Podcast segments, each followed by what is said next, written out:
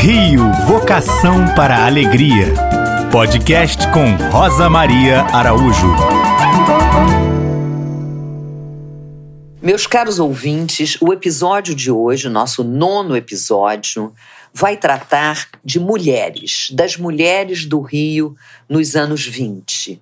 É, não das mulheres do povo, porque essas nós estamos sempre pensando nela e nós sabíamos muito bem o que elas faziam. Elas estavam na rua, elas trabalhavam, elas cuidavam dos filhos, elas lavavam roupa e ao lado delas havia mulheres que produziam cultura, literalmente, que escreviam, que eram artistas, pintoras, cientistas. E essas mulheres, nos anos 20, acompanharam o resto do mundo desenvolvendo o que anos mais tarde nós chamamos de feminismo, que era dos direitos das mulheres serem reconhecidas.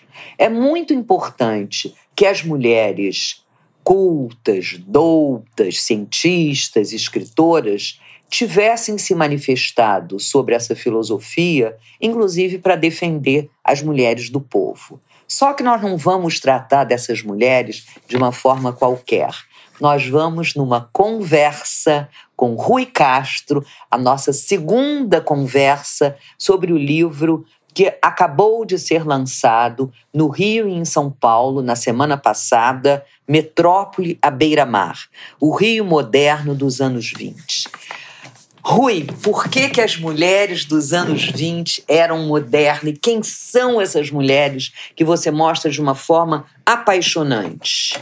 Eu tenho a impressão, olha, que todas as mulheres dos anos 20 eram modernas, porque tinha acontecido poucos anos antes uma coisa que as, forçosamente as liberou, que foi a guerra, a Grande Guerra, depois nós passamos a chamar de a Primeira Guerra Mundial com os soldados, com seus pais e maridos e irmãos em guerra, né? no front, matando e morrendo, e, e, e, as fábricas vazias, os escritórios vazios, as cidades vazias, não havia, não havia sentido nem condições das mulheres continuarem em casa. Né? Quer dizer, não havia nem quem as submetesse para ficar em casa. Né? Elas tinham que sair à rua de alguma maneira. Né? E é, é claro que se alguma guerra se passou na Europa, as mulheres da Europa foram as primeiras a, a sair às ruas né? e a fazer as coisas. Mas aqui no nosso quintal, nós, nós, nós tínhamos os ecos disso, que eram as filhas dos embaixadores, né? dos diplomatas, né? que eram amigas das nossas meninas aqui, que eram totalmente fúteis, né? E só queriam, aprendiam francês, é, canto, piano, né? E talvez um pouco, crochê. Um pouco de bordado, bordado às vezes é, pintura. É. Mas elas ficaram sabendo, né, por intermédio das suas amigas mais avançadas, né, e também pela leitura, pelas poucas que liam jornais e revistas, né, do que estava acontecendo na Europa e também nos Estados Unidos, e saíram às ruas e você tem, e isso aí não é, é uma maneira muito simples de você averiguar isso, que é você ler a literatura da época. Né? Então, não só é, os, os, os, homens que escreveram, como, como o Theo Filho, por exemplo, que fazia uma literatura naturalista, ou seja, ele descrevia a realidade dos livros dele, não fazia literatice. Ele, ele descrevia o que estava acontecendo. E os personagens femininos dele são mulheres de muita independência, muita personalidade, muitas inteligentes, muito, muito às vezes cultas. É, e você tem a literatura produzida pelas mulheres. Então, quando você vê que você tinha, nos anos, até mesmo durante, da, antes, durante a Primeira Guerra, uma jovem chamada Gilca Machado, né? uma jovem poeta chamada Gilca Machado, que escrevia poemas misturando um erotismo com um, sensu, um sensualismo. É, é impressionante o, é, o, que ela fez, o, que ela, o que ela escreveu. Então, valesse a pena depois você declamar né, alguns poemas dela, seria, são, são, eram chocantes para ela. Não é que seriam chocantes hoje, né? Eram, eram revolucionários para ela. Como é que uma menina de 16, 18 anos podia escrever aquilo? Com aquela qualidade e aquela coragem. E como é que ela publicava? Quem eram seus leitores? Olha, pois é, os primeiros dois livros dela, ela naturalmente publicou por conta própria. A partir do terceiro já não precisou os, os editores já queriam editá-la.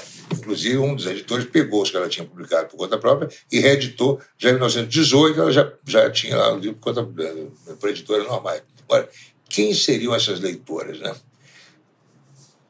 essas leitoras existiam, naturalmente, porque porque senão os livros não teriam a aceitação que tiveram. Né? Então, só podemos acreditar que havia, dentro de, das casas de famílias, jovens que, que, que precisavam daquele, daquela mensagem. Né? E, tanto que ela, ela foi marcante. Você vê as memórias do Pedro Nava, ele, ele narrando, eu, eu, eu fiz o cálculo, eu calculei pelo que ele descreveu, o ano que se passava a descrição dele. Então, bem no comecinho dos anos 20, o Gilca Machado era uma jovem poeta, ainda era jovem, que circulava pelas livrarias do Rio né, e era recebida com muito, muita admiração e muito respeito e, sabe, e, e até um certo espanto. Né? E quem foram as que se destacaram mais como é, luta ou filosofia dos direitos da mulher? Ah, você tem ali, é, veja bem, a, a, a, as coisas na época eram um pouco diferentes do que são hoje. Né? As mulheres não tinham direito a absolutamente nada. Né? A mulher né, em casa, ela, se, ela, se o marido suspeitasse que ela o traía ou tivesse algum interesse em tirá-la de circulação, podendo forjar, por exemplo, uma acusação de traição, de adultério, coisa parecida, esse marido teria direito de expulsar a mulher de casa, tomar-lhe os filhos e, se fosse, se quisesse, matá-la, né? sabendo que seria absolvido. Né? Então a mulher não tinha o menor direito na, na, sua própria casa. Ela era quase que um apêndice da casa. Não é possível que os filhos tivessem mais direito do que ela. Os filhos homens, certamente. A mulher sempre dependia de um homem. É, né? Ela não podia. Ou do pai, ou do marido, ou do irmão. Exatamente. Ela não podia trabalhar fora a não ser com autorização de um deles. Ela não podia ter renda própria. Né?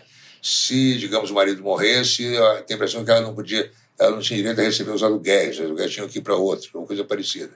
E, bom, isso, essa era a situação da mulher no lar.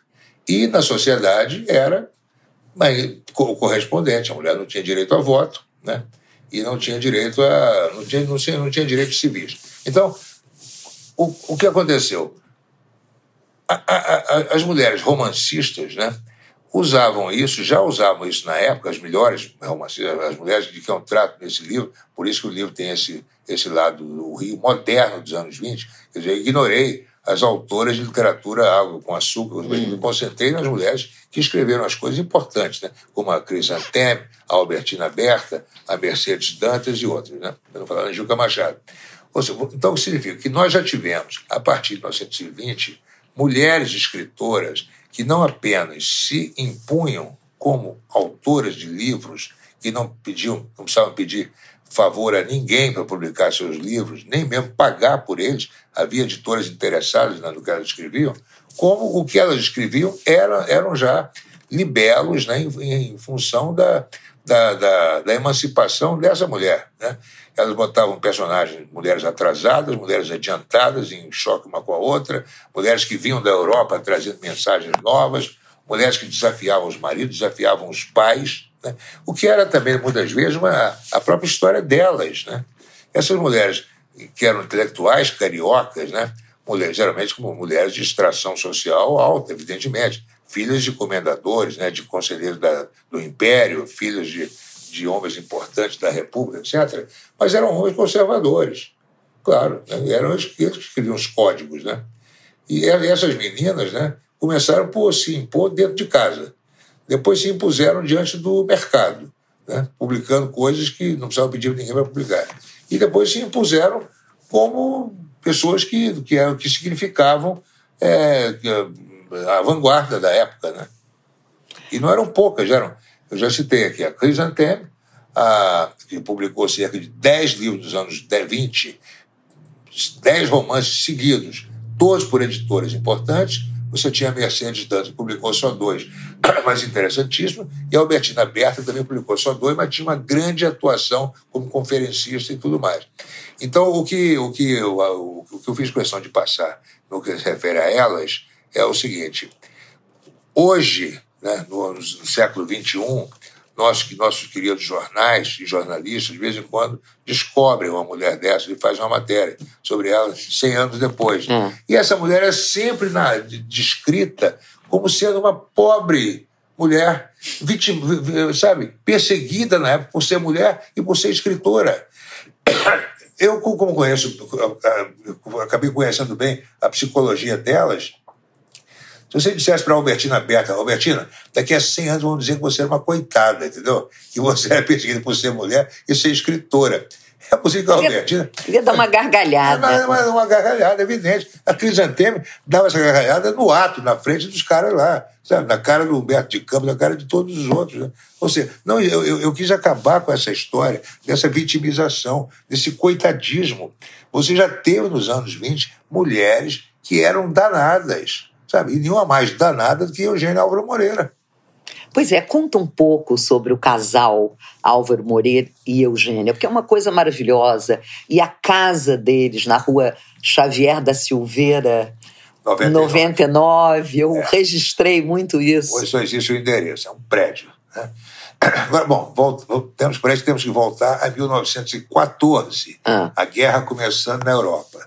De repente, dois, dois jovens amigos, dois jornalistas é, e poetas, Olegário Mariano e Álvaro Moreira, estão numa papelaria no centro da cidade e veem uma moça, uma moça impressionante, muito alta, muito bonita, com uma franja preta muito agressiva, uns olhos muito pintados, com aquela coisa que existia na época, e uma roupa absolutamente fora dos padrões. Você vê que em 1914 a moda feminina ainda era aquela coisa que eu chamo de meio, meio pombal, né? É, né? Aquela mulher né? com aquela coisa parecendo uma ampulheta. Ah, não tinha havido ainda aquela. aquela... Mostrar a silhueta feminina. É, isso não tinha. É. Então, de repente, enxerga uma moça com essa descrição, usando um, uma espécie de paletó meio masculino, uma saia comprida, botas e eles não sabiam, mas ela levava, trazia no bolso uma pequena pistola Mauser. e eles puxaram o assunto com ela e ela topou conversar com a maior tranquilidade do mundo. Quando ela soube que eles eram jornalistas, ela disse: Olha, eu gostaria de ser jornalista, mas eu não quero ser cronista. Entendeu? Cronista está cheio aí, né? Internet tinha. Ah, as cronistas, os cronistas brasileiros mais bem pagos do mercado, por acaso, eram mulheres. Um deles era Carmen Dolores e depois a sua filha, Cris Anteme. Né? E a, a própria Júlia Lopes de Almeida ganhava muito dinheiro como cronista de jornal. Para se ver que já não, essas aí já tinham já abolido essa, aquela vitimização. Uhum. Já tinham se imposto no mercado. Eram profissionais. Profissionais. E aí essa menina, essa moça, né, que já achava que devia ter uns 20 anos, disse: Olha, eu, eu quero trabalhar em jornal, mas eu não quero ser cronista, quero ser repórter. E acharam muito espantoso aquilo, porque o próprio repórter masculino, homem, era uma coisa ainda muito. Não era uma coisa muito comum ainda. A nossa tendência, né, ainda, sabe, aquela coisa beletrística da imprensa, né? em vez de ser aquela coisa mais americana, mais moderna de hum. pegar a informação, o que dominava na imprensa brasileira era aquela coisa mais da crônica, da coisa mais com assunto. É, não havia é. o jornalismo investigativo, como a gente chama hoje. É, estava começando ainda, tinha poucos praticantes, João do Rio era um deles. Uhum. E aí aquela menina, aquela moça queria ser repórter. Então disseram, então, tudo bem, não, vamos te levar lá no nosso amigo lá do jornal tal, para ver se ele te contrata. Levaram no primeiro, o cara não fez nela, levaram no segundo, o cara contratou. Agora, o interessante é o seguinte: essa moça não tinha 20 anos, como parecia, tinha 16. Hum. é impressionante, né? É. E ela chamava Eugênia, Eugênia Brandão, ela era de Juiz de Fora, ela tinha estava no Rio com a mãe há alguns anos, e ela tinha uma personalidade extraordinária, né? muito independente, e, e até por aquela maneira de vestir. Né? Eu tenho algumas descrições de livros do passado, jornalistas descrevendo a entrada dela nas, redações. Né? É hum. impressionante. Né? E, e todas essas, essas, descrições batem, porque pela época que esses livros saíram, nos anos 50, 60, não havia ainda essa consciência de que aquela moça era importante. Ela falou sua experiência com ela e essas descrições batem todas. Então, devem ser verdade. E a, e a Eugênia Brandão foi trabalhar em jornal, foi ser repórter. A primeira história dela como repórter foi ela se plantando dentro de um asilo para investigar um crime que teria acontecido praticado por uma mulher que estava que estava ali. Ou seja, é uma história interessante. É, ela fez aquilo, ela é, publicou cinco ou seis matérias sobre esse assunto. Depois ela resolveu, se, ela se apaixonou também por Álvaro Moreira, se apaixonou por ela, se casaram e ela fez uma coisa que, que talvez se achasse, ela seria a última mulher a fazer isso. Havia uma feminista na época americana chamada Lucy Stone, que já tinha morrido, mas que tinha pregar, pregava que a mulher casada não deveria ter o sobrenome do marido. Hum. Eugênia Brandão não apenas adotou o sobrenome do marido, Moreira, Eugênia Moreira, como adotou o prenome do marido.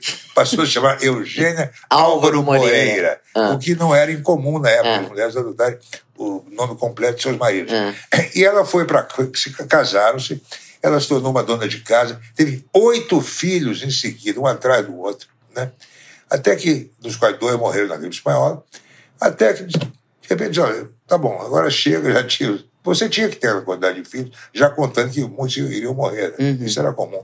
Coelho Neto teve 14 filhos, é, né? Impressionante. Então, quer dizer, no que ela, com oito filhos, ela achou que bastava, ela, ela, voltou à vida real, à vida artística, à vida fora, fora de casa, tornando-se uma atriz de teatro, uma diretora de teatro, a pioneira da declamação no Brasil, né? a declamação moderna, né? sem aqueles exageros da declamação é, tradicional. E depois, nos anos 30, ela continuou a vida dela. A casa de Eugênia e Álvaro Moreira, né, em Copacabana, se tornou um ponto de encontro não só de, de jovens é, a escritores, mas de, de, eh, também de, de articulações para a modernização do teatro, da poesia, para articulações políticas. Álvaro Moreira era amigo do, da Lada do Sul, do Oswaldo Aranha, líder da Revolução de 30, um dos da Revolução de 30. É, eles, eles, participaram, ele foi até demitido da, da Para Todos por causa disso. E essa história não está não, não, não tá no livro, porque o livro acaba em 30, mas a história de Eugênio Álvaro Moreira continuou nos anos 30, quando eles, quando a Eugênia entrou para o Partido Comunista como secretária, e o Álvaro Moreira disse: Bom, eu era mais da poesia, da literatura, mas não podia ficar em casa fritando bolinhos, então entrei também. Maravilha. Era uma, uma Agora, época, a né? casa deles, essa casa da Xavier da Silveira, é, que a, recebia muita gente, onde se discutia política, literatura, arte, era um salão?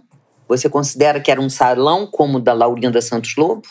Ou é de outro, eu outra categoria? Não, não, não era um salão. Era, uma, era literalmente uma casa que acolhia as pessoas. Porque, veja bem, o salão é aquele lugar onde você, você tem hora certa para chegar, hora certa para ir embora, você não se eterniza lá, né? você é muito bem recebido, convive com outras pessoas da sua categoria, e quando chega a hora tal, vai todo mundo embora, e a dona da casa fica lá reinando sozinha no seu salão.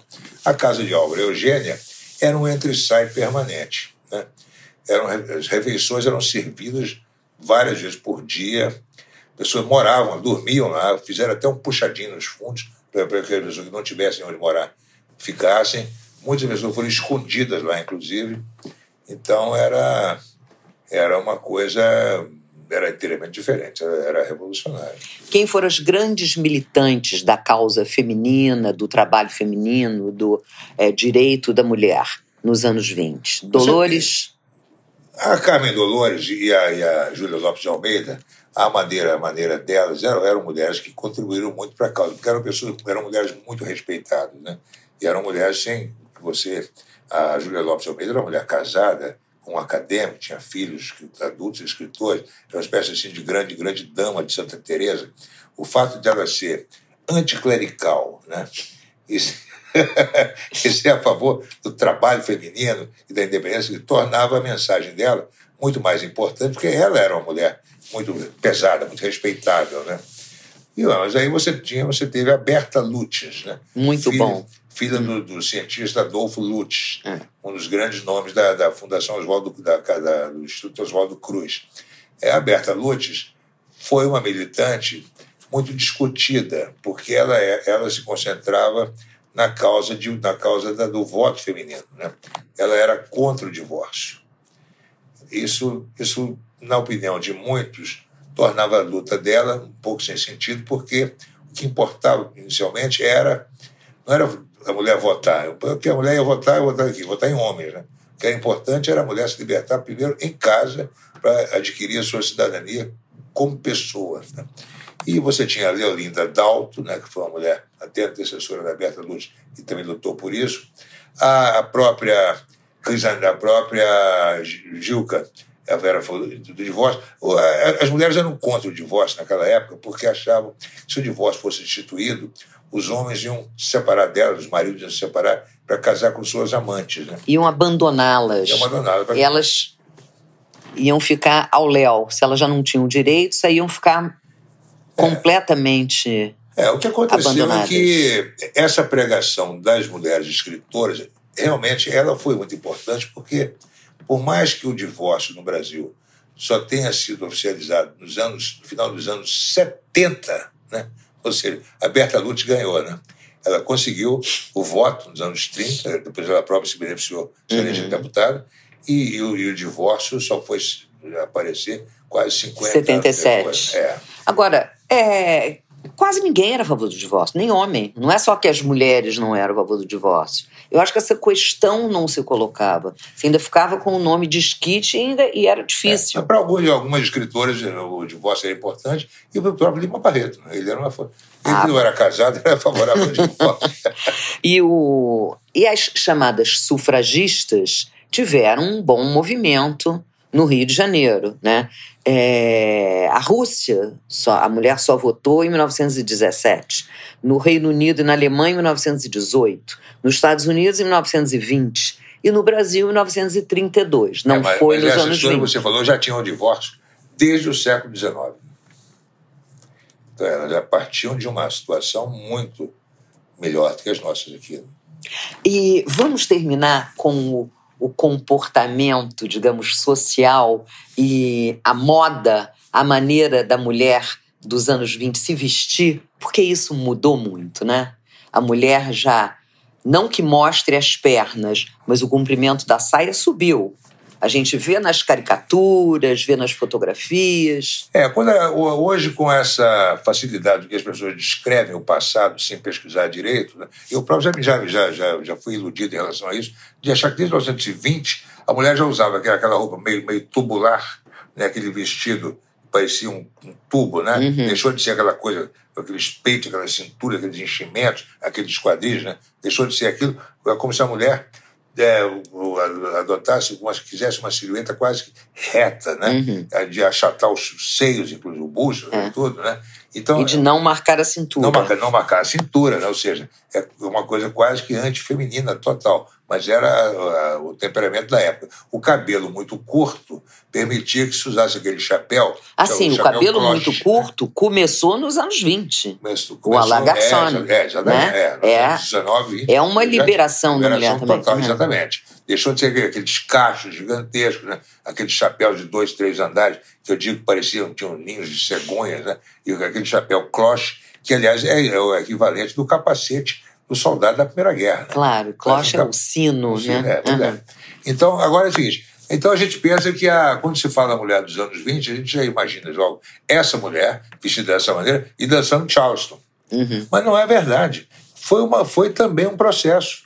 Levou anos para isso se consolidar. Né? Então, essa, essa roupa que já se apresentava mais ou menos como é, como estava dessa maneira em 1920, mas ela só foi, ela foi subindo aos poucos. Só por volta de 25 ela chegou no joelho, né? Assim como o Charleston. Sempre com meias de seda? Sempre com a meia, né? Ah. O, tanto que você tem o, aquele samba do Mário Reis, né, que anda sem meia em plena avenida, né? Aquilo a gente pensa que é uma meinha soquete, né? Não são as meias compridas, né? meias de nylon, já existiam na época, né? que era obrigatório. Você levanta a saia, mostra as pernas, mas você não mostra a pele. Né? Você cobre a perna com, com a meia. Tudo bem, né? não tem problema. Mas então o, o Charleston, por exemplo, só apareceu em 1925. Você teve antes do Charleston, você teve uma quantidade grande de, de danças, né? A música sempre foi, na verdade, é, exceto pela bossa nova, e pelo bebop, a música sempre foi feita para dançar, né? Então, você teve diversas danças importantes, como o machixe, como o tango argentino, como o chime, o Black Bottom, depois o Charleston, todas essas danças entre 1918 e 25 né, tomaram o mundo, inclusive o machis foi muito importante na Europa, e elas tinham coisa, uma coisa interessante em comum, que era, se os dançarinos quisessem, eles podiam se tocar, né? Podiam cruzar as pernas, né? se misturar, cruzar as pernas uns nos outros, né? se tocar na cintura, em outros lugares, etc., assim, completamente diferente daquilo que, que, que, havia pré-Primeira Guerra Mundial. A dança foi realmente uma coisa que ajudou, né? foi fundamental nessa liberação, e a coisa de que as mulheres não podiam ficar mais em casa, não ficava bem, e saíram às ruas e foram para os escritórios, foram para as fábricas e foram também já para, enfim, para toda, toda espécie de mercado. Muito bom, Rui. Essa conversa é deliciosa, pode se eternizar. Falar de mulheres é sempre muito bom e da evolução das mulheres nos anos 20. E não é à toa que isso se deu no Rio de Janeiro. A cidade que tem vocação para alegria